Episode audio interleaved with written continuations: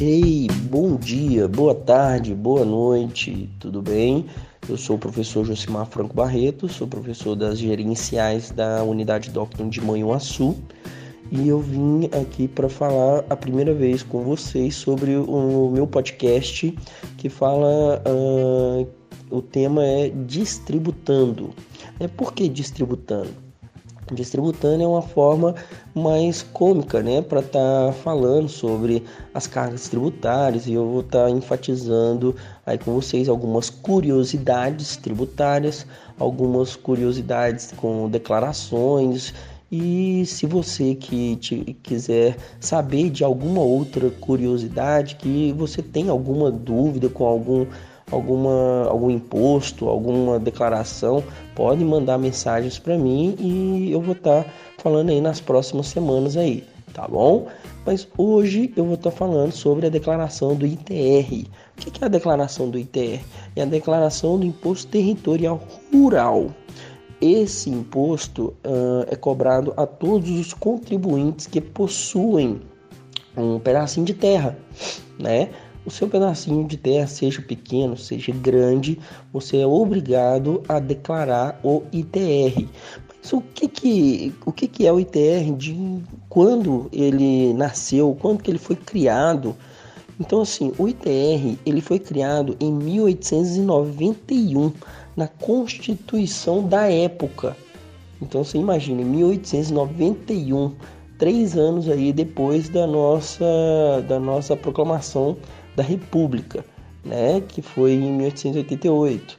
Então assim, em 1891, na Constituição da época, foi criado o ITR e só em 1961 que uh, os municípios né, foi transferido para eles a competência de estar tá cobrando uh, pelos municípios o ITR né, dos contribuintes. Uh, e só que em 1964, na uma nova Constituição, em 1964, foi retornada a competência para a União. Olha que bacana, né? Uh, os municípios, uh, primeiro veio para a União, a União que fazia as cobranças, depois eles transferiram para os municípios fazerem as cobranças e depois retornou para a União em 1964. Bacana. E também com relação a, ao ITR hoje, como que é feito? Galera, uma curiosidade muito legal com relação ao ITR é o seguinte: você que tem um pedaço de terra único, né, que não tem nenhum outro, só tem um pedaço de terra, e ele hoje ele é menor do que 30 hectares, né, você pode declarar seu ITR isento. Ou seja, você não paga nada de imposto, né? Você é obrigado a declarar, tá? Mas pagar imposto você não tem necessidade. Olha que bacana, né? Mas só se tiver 30 é, menos de 30 hectares de terra, tá? E se for único imposto, ok? Não pode ter não pode ter outra, outra terra, perdão. Então tem que ser uma única terra, ok?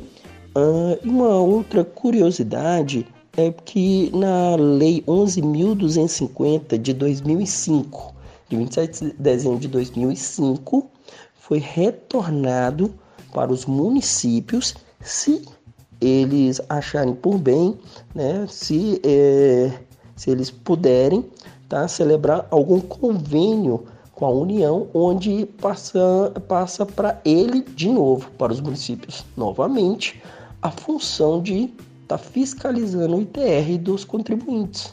Olha que bacana. Quer dizer então que em 1891 foi criado, a União cobrava. Em 61 foi passado pelos municípios. Em 64 retornou para a União. E agora em 2005 uh, a União deixa para o município se ele quiser fazer uh, essa cobrança novamente. Olha que bacana. Fora que é o seguinte, 50% da arrecadação do ITR ele, ele é dividido entre uh, o município, que fica com 50%, e os outros 50% fica para a União. Agora, se o município fizer todo o trabalho de fiscalização, o município fica com 100%. Olha que bacana. É, isso é um trabalho que uh, a gente pode estar tá falando muito mais coisas sobre esse assunto. Se vocês quiserem uh, mandar mensagem, mandar perguntas sobre o ITR, estou à disposição. Tá bom? Um grande abraço a todos e até mais no nosso próximo podcast. Um abraço. Tchau, tchau.